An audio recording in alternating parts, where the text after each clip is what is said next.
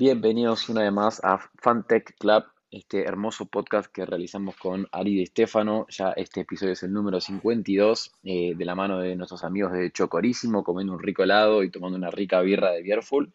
Y esta vez tenemos una persona que para mí es muy especial. Yo no sé si se acuerda, yo lo conocí en el 2012 en Cartagena, Colombia, en el ISP de Endeavor, cuando estaba siendo Eh, seleccionado, cuando estaba siendo seleccionado Emprender Endeavor, y no hablamos del ni más ni menos que Dieguito Sáenz Gil. Bienvenido, Diego. Gracias por venir a, a escuchar y a charlar con nosotros y disfrutar de este ratito. un placer. Hola Dano, hola Ariel. Un gustazo reconectar y charlar con ustedes.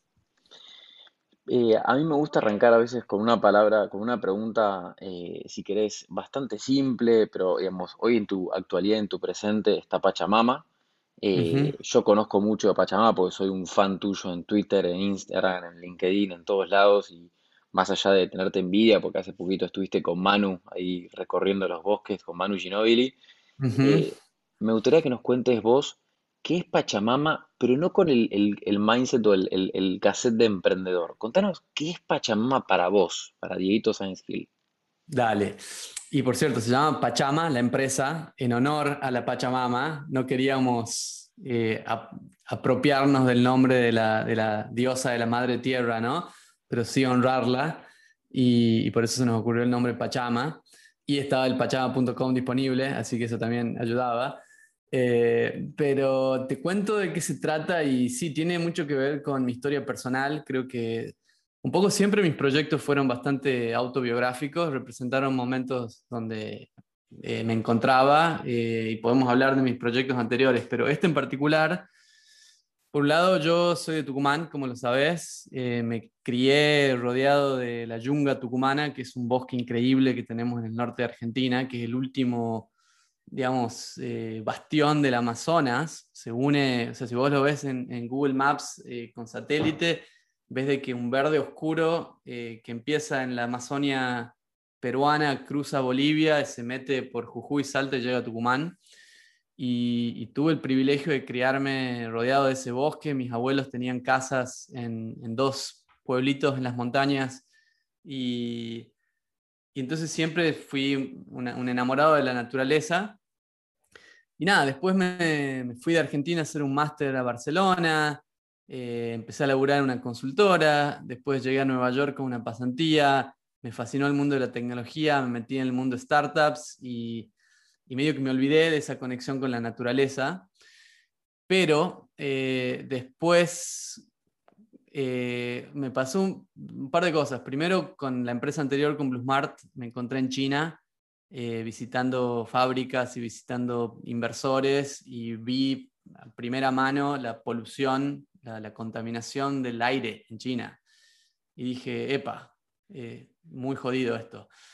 Y después eh, hice un viaje con mis hermanos donde salimos de Tucumán y cruzamos Bolivia y llegamos a la, a Amazonia peruana y ahí vi, digamos, la deforestación que está sucediendo en, en, en, en, todavía en Sudamérica, que en Tucumán yo la había visto, en Tucumán hay muchos bosques que, que, que antes eran bosques y ahora son eh, tierras de soja, ¿no? O de limón o cosas así. Y entonces, eh, después del proyecto anterior, decidí que quería hacer algo al respecto el, del cambio climático y de lo que le estábamos haciendo al planeta. Y, me cayó la ficha esta conexión que hay entre la naturaleza y el cambio climático, en el sentido de que los bosques tienen de alguna manera una clave de respuesta al cambio climático, porque los bosques, los árboles cuando crecen capturan carbono de la atmósfera y eso es lo que necesitamos hacer para resolver el cambio climático, es que los humanos pusimos demasiado carbono o dióxido de carbono en realidad en la atmósfera y, y eso es lo que está causando el calentamiento global. Entonces, proteger y restaurar bosques tiene este doble beneficio que por un lado secuestra carbono y por otro lado protege la naturaleza en sí misma, lo cual es importantísimo para, miles de especies y para los seres humanos también. Entonces, esa intención me surgió y dije, pucha, yo aprendí cómo hacer startups tecnológicos, armar equipos de ingeniería, levantar venture capital, eh, tengo que ponerlo al servicio de este problema tan grande que tiene la humanidad y de esta intención. Y bueno, eso me llevó a investigar un montón eh, cuáles eran los eh, blockers, de alguna manera, que, estaba faltando a nivel tecnológico para poder eh, fondear más proyectos de reforestación y conservación. Y así surgió la idea de Pachama, que surgió entre cuatro argentinos acá en la Bahía. mi co-founder es Tomás Aftalión, que es argentino, se vino a hacer un máster acá a Carnegie Mellon. Y después los dos primeros team members fueron Agu de Marco, que lo debes conocer, y Gonza Martínez, que también no sé si lo conocerás, pero cuatro argentinos amigos que nos juntábamos a, digamos, a boludear acá en, San Francisco. Y, bueno, cuando uno empieza un proyecto, los primeros que llamas son de tus amigos y, así surgió. Impresionante. Y a ver, primero me encanta que ya hayamos tenido, sos el segundo tucumano, hablamos con Facu Barretón en, el año pasado. estuve, con él, estuve con él el domingo, estaba acá en San estuvo haciendo la gira del cannabis, increíble. Yo también soy fan de, de él en Instagram. Y algo que me gusta, que, me parece muy copado, que lo me he hecho, si querés, con tu historia emprendedora y con este concepto de, la amistad. Hace poco escuché un emprendedor darle un consejo a otro emprendedor, ¿no? Este otro emprendedor se estaba saliendo ya de su compañía y estaba volviendo a emprender y tenía como este concepto de está buscando constantemente la idea que le genere la pasión, digamos, o esa, esa, esa, esa necesidad, viste, de querer emprender. Y el otro emprendedor le dijo, pero che, lo tuyo no es buscar la idea que te genere la pasión, la pasión está dentro tuyo sos por postparto, o sea, vos hagas una, una empresa de remeras o hagas una empresa de un marketplace, digamos, eh, cualquiera de las cosas que hagas va a estar basado en la pasión que vos tenés. Para vos dentro tuyo, con toda esta pasión que hiciste en WeHostels, en, en Blue Smart y ahora con Pachama, ¿la, ¿la pasión te la genera también el proyecto o está dentro tuyo como emprendedor? Buena pregunta, sí, yo creo que hay una, cuestión intrínseca de eh, ser apasionado, de ser culo inquieto, de querer que te divierta crear cosas, que te divierta. Eh, a mí siempre me gustó mucho esto, trabajar en equipo, tener una misión común y ir a por ello y dejarlo todo. Eh, creo que eso capaz que es un poco, no sé si innato, pero, pero una característica personal de una persona. Ahora, vos sabés, ustedes saben muy bien de que emprender es muy duro, es un viaje largo, con lo cual yo sí creo de que si no estás haciendo algo que sea, digamos, algo que estás profundamente convencido de que es importante, de que tiene que suceder, de que, te, de que estás obsesionado con que eso suceda y es bastante difícil eh, remarla durante largos años de subidas y bajadas, ¿no? Entonces creo que sí está bueno encontrar algo que uno realmente sea apasionado, tengo una convicción muy fuerte de que, de que es importante trabajar en ello. Eh, Diego, yo quería preguntarte hace un poquito, decías, eh, y te voy a llevar quizás al lugar donde los emprendedores no solemos ir mucho, a mí me gusta mucho hablar de, lo que uno aprende y lo que no sale bien, porque uno habla y lo que lee y lo que todos hablamos de los millones, los unicornios, la foto con marcos, ¿no? Todos, todos en ese, en ese marco. Pero la realidad es que vos aprendes mucho más cuando no te sale bien las cosas. Y yo recuerdo, bueno, en, mi paso y en mi, en mi experiencia de Yo Perception, digo, cuando eh, ustedes apenas arrancaban, incluso fuimos a una charla juntos del tema de hardware y demás con Bluesmart.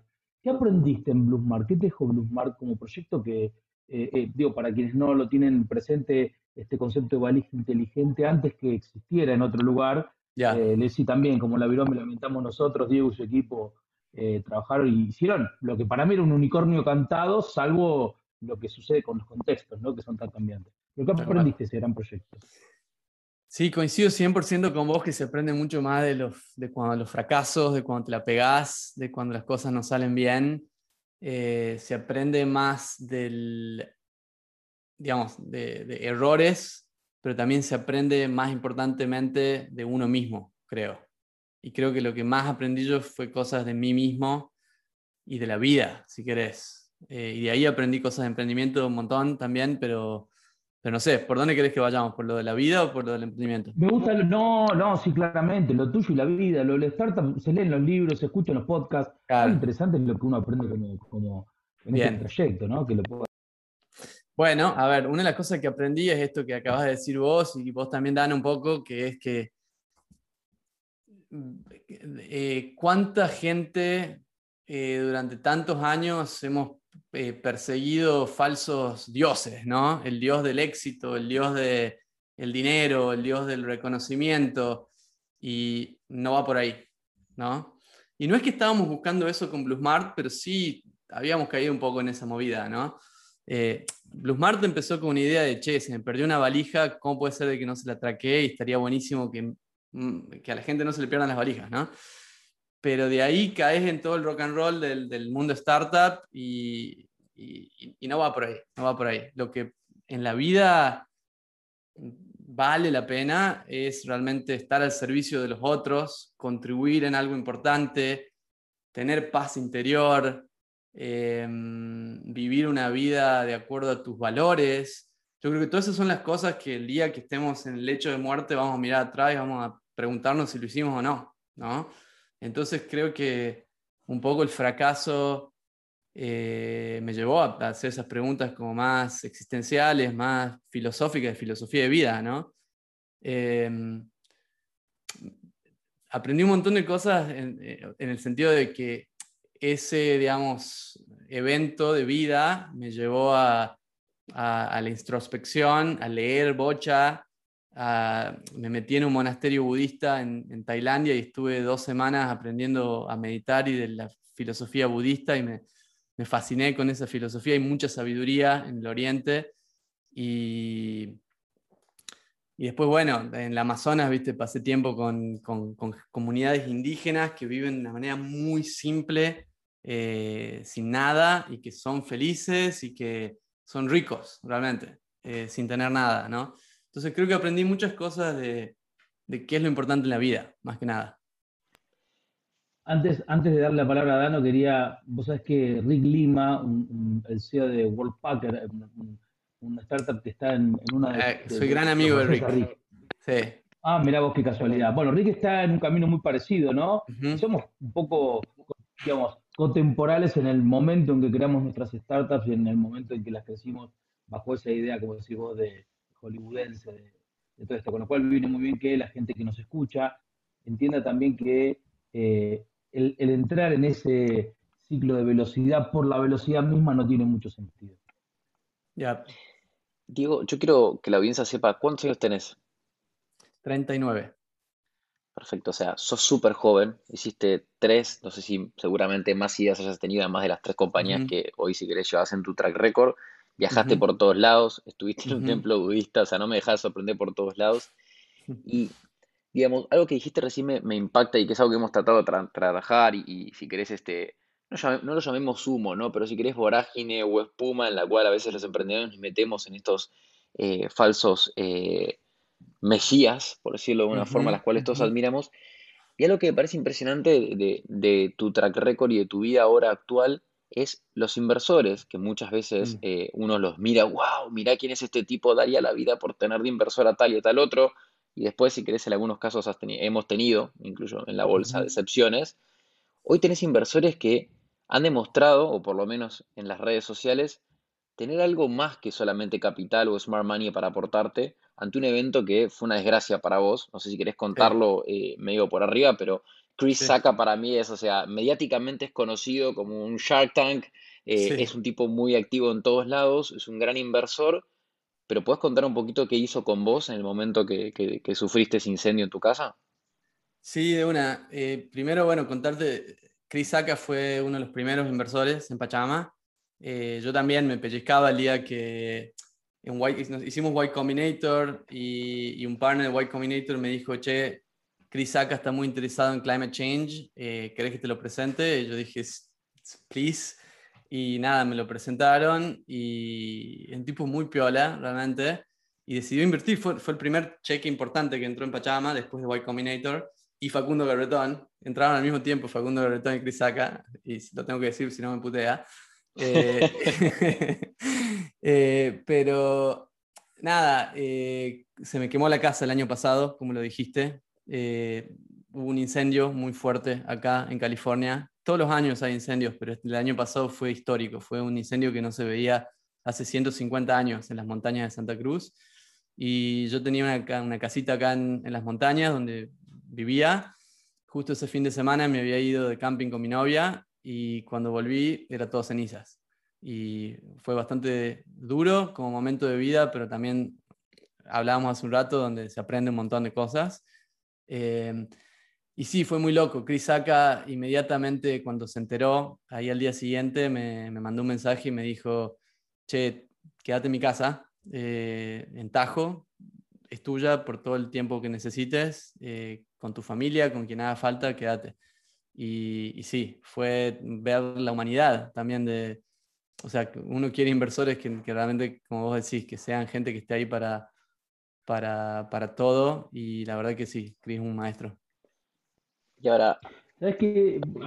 A mí tengo una preguntita que, que me surge de, de, este tema, que es un tema, yo lo llamo, viste, los, eh, los soles que no vemos, ¿no? Porque es un tema tan, tan importante el tema del de, climate change, que no, digo, 80% de la población no lo ve, o no lo ve, o no lo tiene en la agenda diaria, o no lo tiene ni siquiera en la profundidad.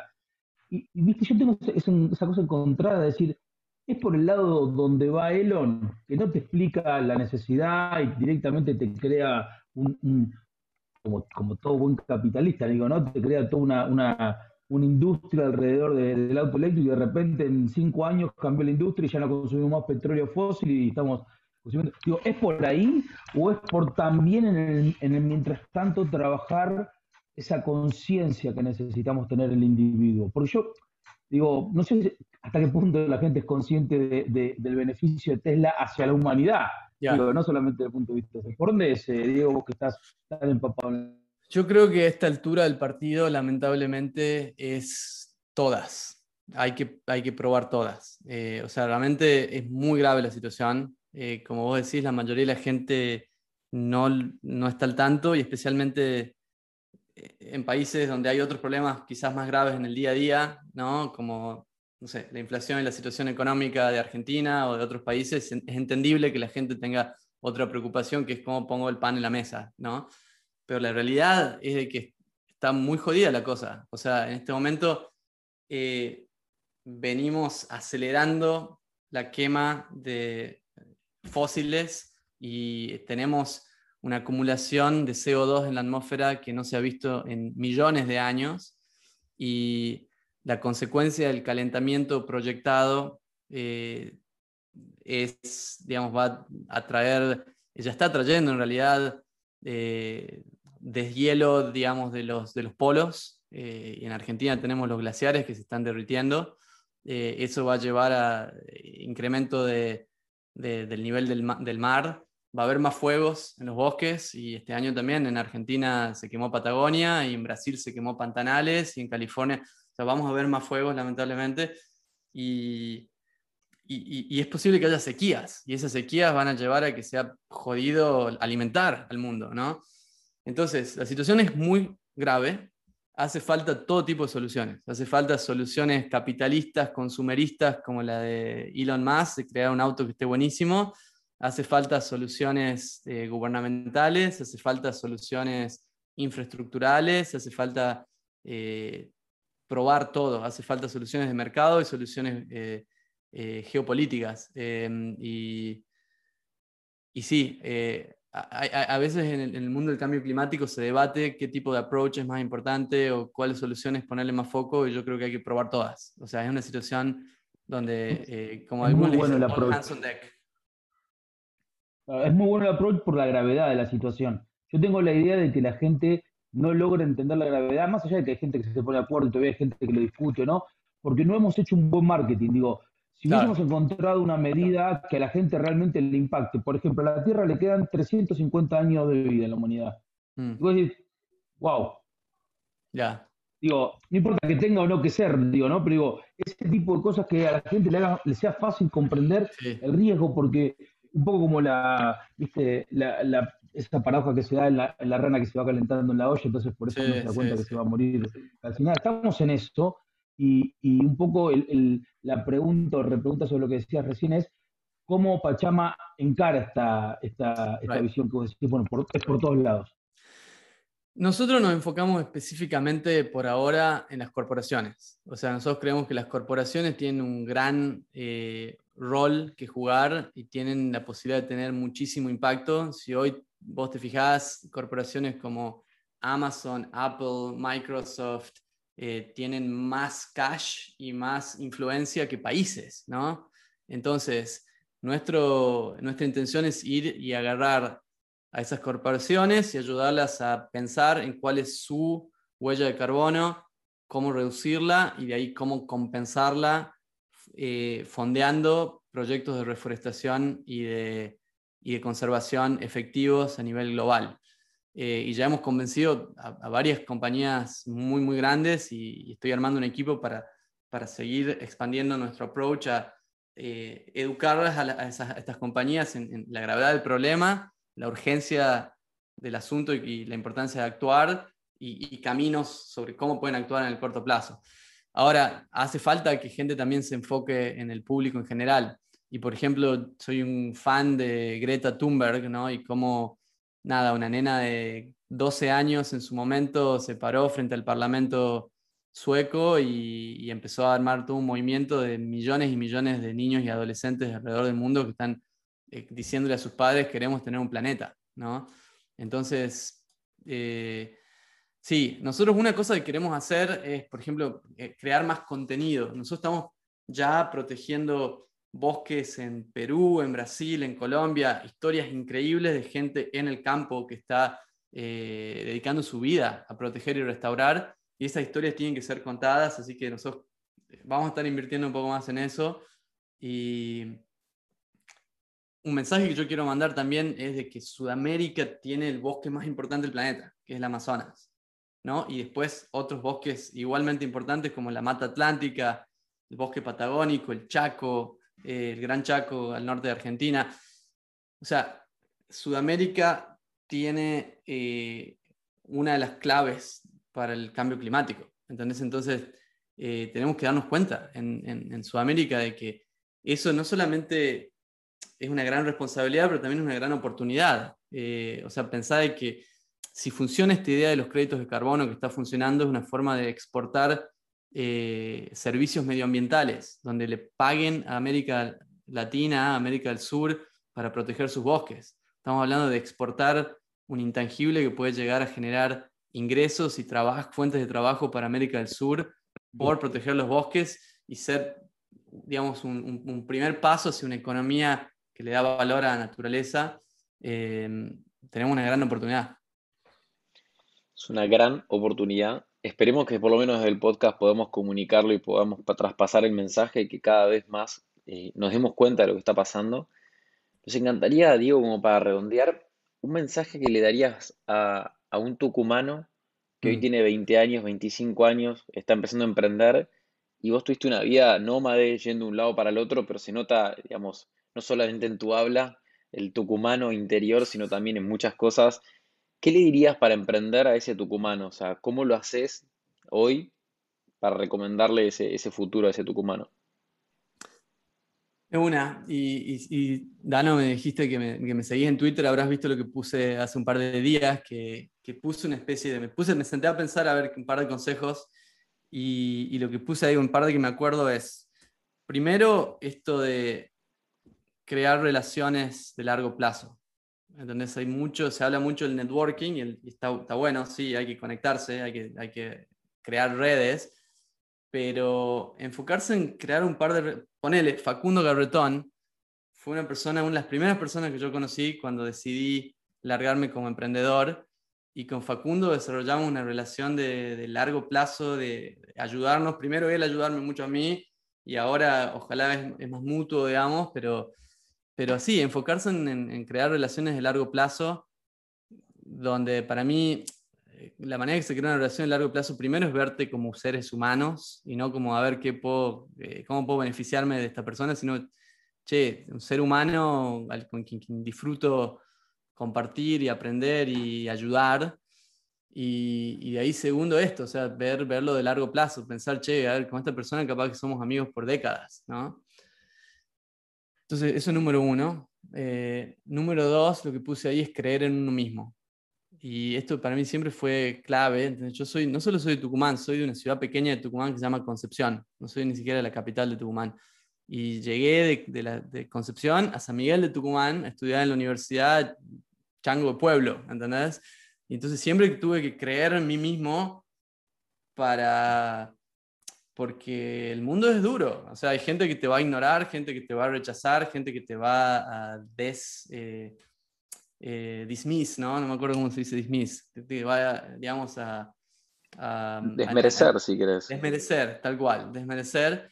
Y uno tiene que no creérsela, pero sí saber cuál es su valor, digamos. Y, no tomarse personal eh, los rechazos de la vida, ¿no? Entonces, eh, no importa, o sea, mi mensaje para alguien en Tucumán sería, no somos menos que nadie. Eh, no somos menos que nadie, eh, créetela porque si, si, si, sabes que tenés algo de valor dentro tuyo, cuídalo a eso. después, o sea, persistencia el camino emprendedor y el camino de la vida es un camino lleno de golpes, ¿no? lleno de fracasos, como veníamos hablando antes, y es siempre importante saber de que te puedes levantar de nuevo. Y, y bueno, en Argentina creo que es más relevante que en, otros lugares, quizás, ¿no? donde hay una crisis económica cada 5 o 10 años. Pero bueno, hay que creer de que uno siempre se puede levantar de nuevo. Eh, y eso es cierto de nuevo, en Argentina, en Estados Unidos o en China. Eh, la resiliencia es la clave del éxito muchas veces. Em,